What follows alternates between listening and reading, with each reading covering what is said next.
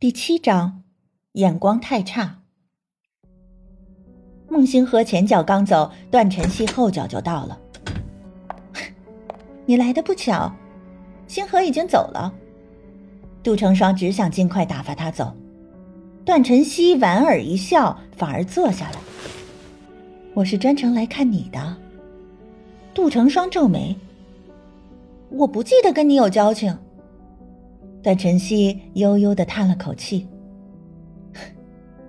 成双，大家好歹同学一场，你这么拒人于千里之外，也太让我伤心了。”杜成双坐起身，满脸的厌恶：“孟星河不在这儿，你这般唱念做打演给谁看呀？”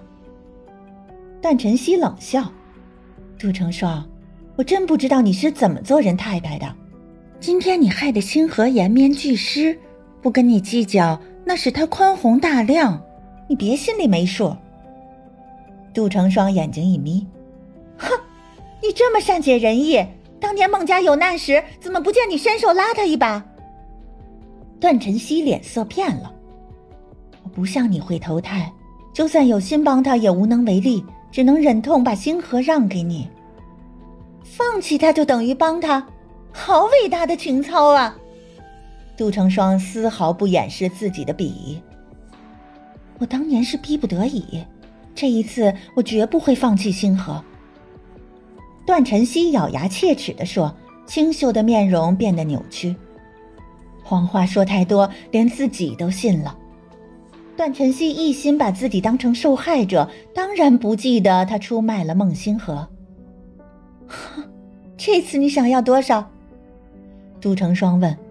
落难的孟星河值五百万，如今孟星河春风得意，身价肯定也水涨船高。他已经做好段晨曦狮子大开口的准备。杜成双，我知道你有钱，可钱不能买来一切，尤其是感情。段晨曦说的义正言辞，眼中闪着狡猾的光芒。钱总有花光的一天，守着孟星河，他就能安享一世富贵。段晨曦计算的明明白白。杜成双反应过来，段晨曦，你太贪心了。段晨曦拿起柜子上的水杯，缓缓抬到头顶处，然后对着自己的脑袋浇了下去。你发什么疯啊？杜成双吃了一惊。成双，我从来没想过要破坏你和星河的感情。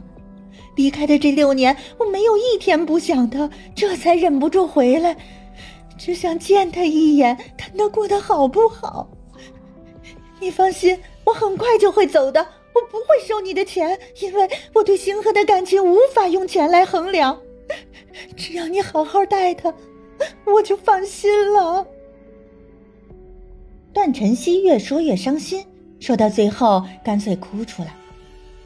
病房的门被用力推开，孟星河去而复返。杜成双嗤笑一声，难怪演的这么逼真卖力，原来是有了观众。晨曦，你跟他解释这些做什么？孟星河抽出纸巾替段晨曦擦拭着头发上、脸上的水，动作轻柔。段晨曦抽抽噎噎的看着孟星河，可怜巴巴的解释道。我不想成双误会，不想影响你们的感情。孟星河擦拭的动作顿了顿，他说：“放心，你不会影响我俩的感情，因为我俩压根儿就没感情。”杜成双的心瞬间沉到谷底，表面上就只能强作镇定。你们可以走了吗？孟星河看了杜成双一眼，然后温柔的拍着段晨曦的肩膀。晨曦，你先回去，我有话要对他说。段晨曦知道孟星河要为自己出气，心中乐开了花，脸上却挂着担心。你们别为了我吵架，成双身体不好，你你别为难他。杜成双忍无可忍，你少在这儿猫哭耗子假慈悲。留下两行清泪，段晨曦捂着脸跑开了。杜成双心烦意乱，忍不住向孟星河下起了逐客令：“不去追你的小情人了。”有钱了不起吗？杜成双，别把所有人都想的那么市侩。孟星河义愤填膺地说：“只可惜当初段晨曦要的是现金，否则杜成双真想把转账记录拿给孟星河看，也好让他知道段晨曦是什么货色。”你又回来做什么？哦，肯定是段晨曦使的手段。他那么卖力的演戏，怎么能没有观众呢？杜成双讽刺的说。孟星河皱眉，确实是段晨曦给他发信息说要来医院看杜成双，担心段晨曦会吃亏，他才匆匆赶回来的。孟星河，你哪里都好，唯独眼光太差，怎么会看上段晨曦这种货色？